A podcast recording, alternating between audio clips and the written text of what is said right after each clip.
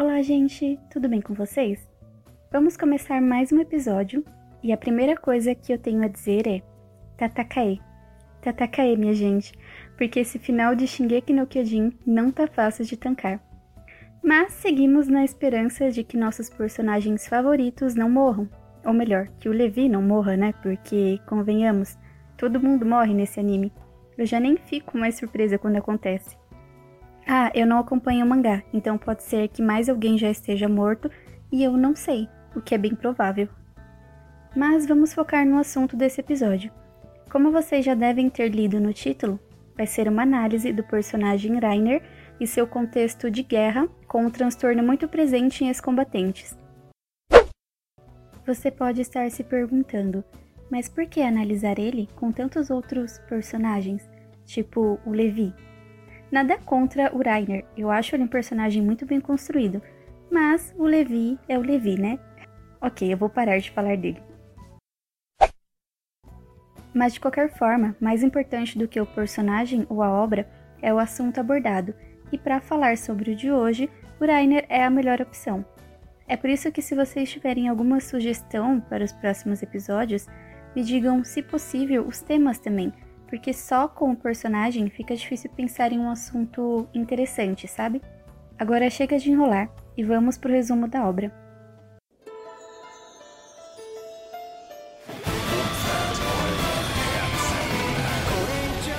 Shingeki no Kyojin, Attack on Titan ou ainda Fúria dos Titãs é um anime baseado no mangá do mesmo nome, lançado em 2019, sendo transformado em animação em 2013.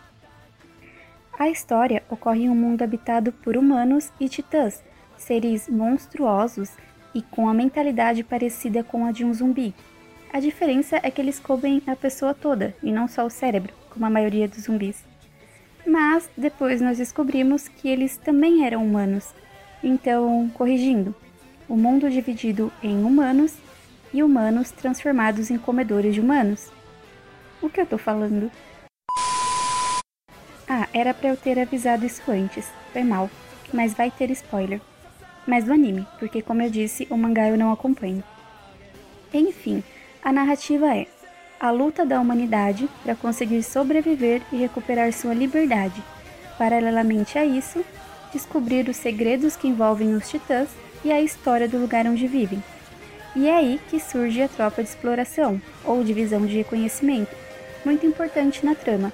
Ela é formada por soldados que arriscam suas vidas para conseguir informações fora das muralhas que os protegem. Acho que para começar já é o suficiente, porque depois eu vou acabar trazendo mais coisas sobre a obra no decorrer da análise. E eu também acredito que a maioria das pessoas que estão ouvindo esse episódio também assistem o anime, então não tem necessidade de falar muitos detalhes agora. Vamos lá, o personagem Rainer, tema desse episódio, é apresentado logo na primeira temporada, e inicialmente não há nada muito diferente ou que chame a atenção nele.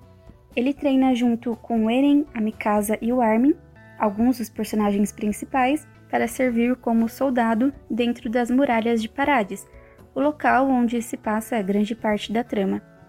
Posteriormente, quando se forma, ele acaba escolhendo fazer parte da tropa de exploração, responsável por lidar diretamente com os titãs e, portanto, a tropa mais perigosa e arriscada.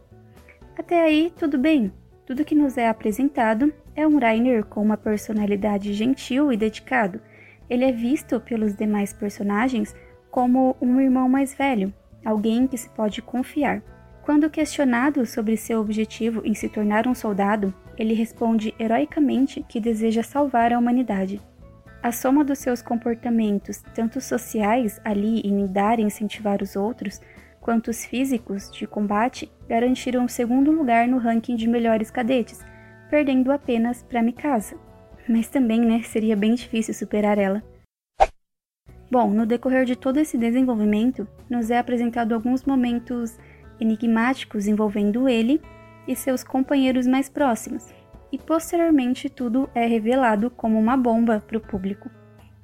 Nós descobrimos então que Rainer, N, Berthold e um quarto integrante que estava morto, o Marcel, fazem parte de um grupo de guerreiros de Marlin que receberam a missão de se infiltrarem em Parades para recuperar o Titã Fundador, sendo eles os responsáveis pela tragédia envolvendo o ataque à Muralha Maria, resultando em milhares de mortos. Aliás, foi o próprio Rainer quem incentivou, ou melhor, manipulou os outros companheiros a prosseguirem com essa missão. Depois dessa revelação, acredito que todo mundo ficou, no mínimo, confuso com tudo isso. Afinal, como alguém com uma personalidade tão altruísta seria um dos responsáveis por aquele massacre? Bom, como é revelado nessa última temporada, o Rainer nasceu e foi criado em Marlin, uma nação do outro lado do oceano que odiava e temia os Eldianos, um tipo de linhagem capaz de se transformar em titã. Por isso, o personagem teve um passado um tanto complicado, crescendo em uma sociedade rígida e que o via como descendente de demônios, afinal, é assim que os Marleyanos veem os Eldianos. Rainer foi ensinado que deveria servir como uma arma e pagar pelos pecados do seu sangue, da sua linhagem, Além disso, a sua mãe reforçava constantemente a importância de ser obediente e devoto aos marleyanos, pois só assim ele poderia provar ser uma pessoa do bem e honrado. E o mais importante, ele e a mãe poderiam viver com seu pai, um marleyano que precisou se afastar devido a regras rígidas que proibiam esse relacionamento. Isso nas palavras dela. Então, na cabeça do Rainer criança, ele precisava fazer de tudo para se tornar alguém digno de respeito naquela sociedade. E é aí que ele entra para o treinamento de candidatos a guerreiros, aqueles que herdariam os titãs principais e dariam suas vidas para defender Marley. Rainer, então, mesmo tendo o pior desempenho durante o treinamento, consegue ser um dos escolhidos, acreditando que a sua lealdade e devoção foram as razões para essa decisão e assim ele ganha o Titã Colossal. Detalhe, isso com apenas 10 anos, uma criança. Essas duas convicções dele, né, a ideia de que ele poderia viver com a sua família e que foi escolhido como guerreiro por ter algo especial, eram suas principais motivações. Porém, toda essa verdade que ele construiu foi cruelmente quebrada. A primeira cena em que isso acontece é quando ele encontra o pai, na esperança de conviverem juntos, já que agora ele era um guerreiro, e seu pai o trata como um erro, um demônio, e diz para que ele desapareça e não coloque em risco a sua verdadeira família. Eu pessoalmente achei uma das cenas mais tristes do anime. A outra ocorre durante a missão de infiltração em Parades, em que o Marcel revela que a escolha da sua premiação a guerreiro foi manipulada por ele, pois Marcel não queria que seu irmão fosse escolhido. Após esses acontecimentos, já foi possível notar mudanças comportamentais e de humor no Rainer. Afinal, tudo o que ele acreditava positivamente, o pouco conforto e esperança que lhe restavam, não passaram de mentiras. Esses dois golpes emocionais, mais a cena em que ele presencia o Marcel sendo comido por um titã, detalhe, para protegê-lo, foram traumas que desestruturaram completamente o psicológico dele. E claro, Todo o ambiente em que ele cresceu também contribuiu para isso.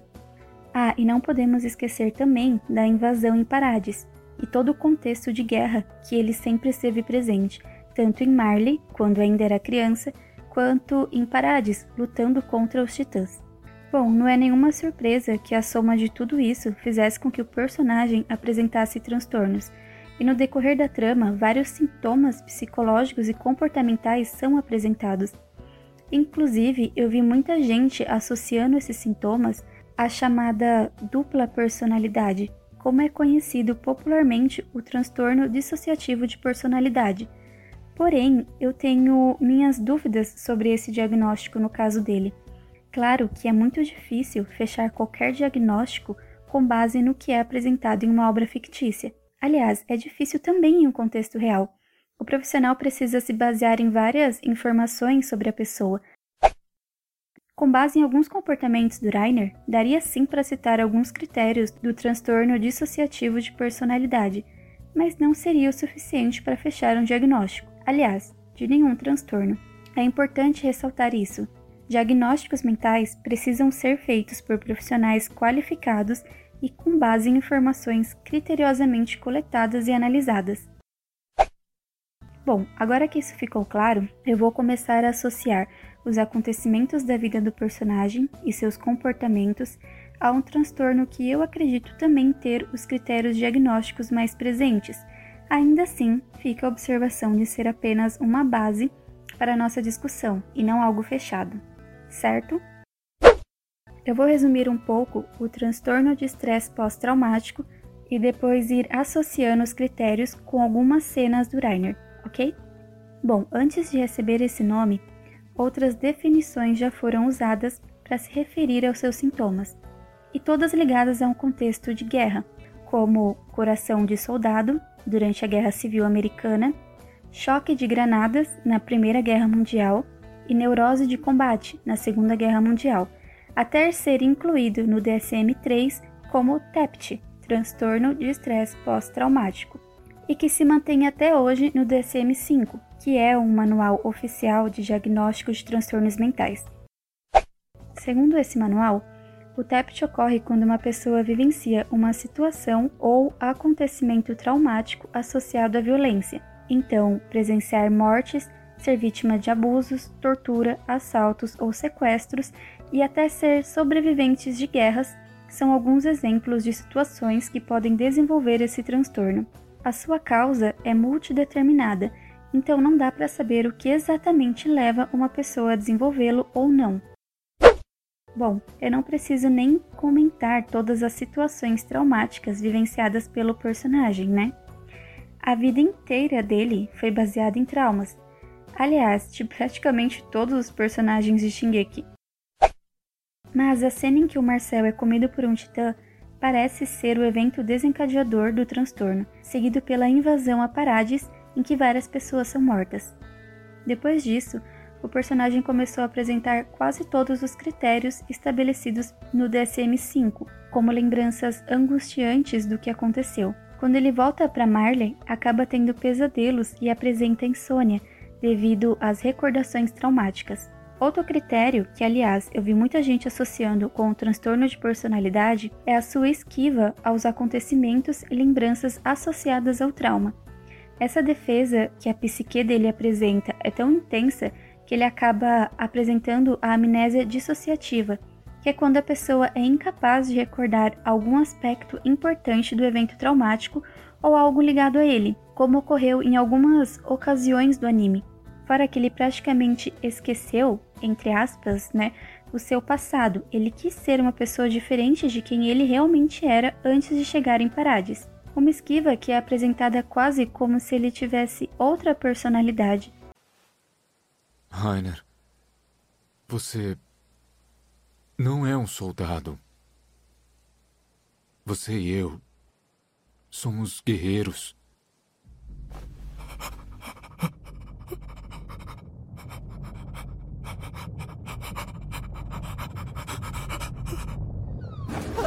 Rainer!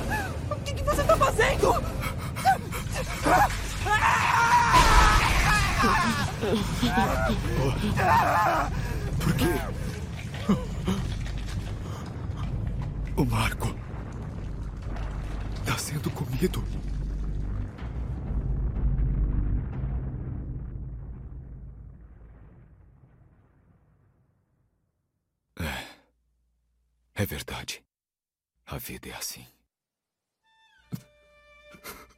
Só uma observação. Esse comportamento do Rainer faz muito sentido quando nós pensamos na sua história de vida. Lembra do seu passado, em que todas as suas esperanças, tudo o que ele acreditava foi destruído? Ele acaba vendo em Parades uma oportunidade de ser alguém diferente, alguém melhor, ser tudo o que ele não era antes. E ele consegue, né? Ele acaba se tornando um dos melhores soldados, uma figura de irmão mais velho, um líder corajoso que arrisca a vida para salvar os outros e ele passa a acreditar tanto nisso que acaba afastando a realidade. Nós vimos esse mesmo comportamento na sua mãe. Ela passa a dizer tantas vezes a mentira sobre o pai do Rainer que ela acaba acreditando e assim evita o sofrimento da realidade. Mas voltando, outros sintomas do TEPT são um estado emocional negativo, quando a pessoa passa a demonstrar, por exemplo, muito medo, pavor, raiva ou, no caso do Rainer, culpa ligado ao evento traumático, além da incapacidade de sentir emoções positivas, como felicidade, satisfação e bem-estar. Outro fator que não é um critério, mas está associado a um dos riscos desse transtorno é o suicídio. O Rainer apresenta a ideação suicida em alguns momentos, como consequência dos seus traumas no passado, mas ele acaba desistindo por acreditar que as crianças ali ainda precisam dele. Porém, a ideação e o humor depressivo continuam presentes. Como eu disse antes, o personagem apresenta critérios para o transtorno de estresse pós-traumático, mas fica difícil fechar um diagnóstico com base apenas no que é apresentado na obra. Então, isso é apenas uma hipótese. Agora, trazendo a discussão para a realidade, é muito interessante como a história do Rainer traduz muito o que ocorre com veteranos de guerra. Os soldados tiveram que vivenciar momentos traumáticos, tomar atitudes violentas e viver constantemente com medo em níveis altíssimos de estresse. E mesmo depois de retornarem para suas casas com suas famílias, não só a adaptação ficou prejudicada, como também surgiram consequências físicas e emocionais. Para vocês terem uma ideia, cerca de 30% dos veteranos da Guerra do Vietnã apresentaram sintomas desse transtorno. Já durante os confrontos com o Afeganistão, 6,2% dos soldados do exército americano foram diagnosticados, e aqueles que lutaram no Iraque apresentaram taxa de 12,6%. Fora os ex-combatentes, profissionais que precisam lidar com situações violentas ou estressantes também são vulneráveis, como policiais, socorristas e bombeiros. Inclusive, um estudo feito com 469 bombeiros expostos a um grande incêndio na Austrália identificou que 42 meses após o desastre, 56% deles apresentaram TEPT logo após o acontecido, e que após oito anos, 4% deles ainda preenchiam os critérios para o transtorno. Isso mostra que, infelizmente, é um estado emocional que pode durar por um longo período de tempo. O TEPT também pode ocorrer com pessoas em outras situações e não necessariamente ligadas ao seu trabalho, como assaltos, abusos ou agressão. Nesses casos, ele acaba sendo mais predominante em mulheres, devido a situações de abuso, principalmente na infância. Infelizmente, o número de casos aumentou mais pessoas estão sendo diagnosticadas, porém o tratamento para esse transtorno vem mostrando cada vez mais eficiência, sendo baseado em psicoterapia e medicação dependendo dos sintomas apresentados. Por isso é extremamente importante que a pessoa procure ajuda profissional o quanto antes. Quanto mais cedo a pessoa procurar ajuda, melhor será o seu prognóstico. Bom, diversos outros personagens da cultura pop também poderiam ser mencionados para falar sobre esse assunto, como o Batman da DC, o Sasuke de Naruto, Kurapika de Hunter x Hunter e vários outros. Alguns até foram baseados em antigas lendas, mostrando que ele está presente há muito tempo, como é o caso da Mulan. Sim, uma das princesas da Disney provavelmente sofreu com esse diagnóstico. Muita gente não sabe, mas por trás da história bonitinha contada no desenho, a sua vida foi bem trágica. A sua história é contada desde o século IV d.C., como uma guerreira que lutou na guerra por um período entre 10 e 12 anos no lugar do seu pai. No fim, ela foi promovida a general e recebeu muito mérito, mas quando retornou para casa, descobriu que seu pai havia falecido e ela acabou sendo muito abalada pela perda. Os relatos da sua história dizem que em seus últimos anos ela revivenciava memórias traumáticas dos combates e, se sentindo sozinha e incompreendida, acabou tirando a própria vida. Mas voltando antes que eu comece a falar de outros personagens e saia do foco. O Rainer é um personagem muito bem construído.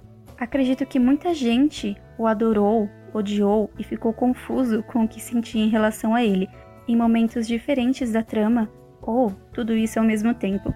Acho que quando as coisas ficam claras, quando nós conhecemos a sua história e percebemos que tudo aquilo não foi uma simples atuação, e sim uma tentativa de fuga da sua vida traumática, foi possível se aproximar mais do personagem e desenvolver uma certa compreensão e empatia. Bom, então é isso. Vou encerrar esse episódio por aqui. Espero que tenham gostado da análise e qualquer dúvida sobre o assunto, podem me mandar uma mensagem. Obrigada por me escutarem até aqui. Até o próximo e se cuidem.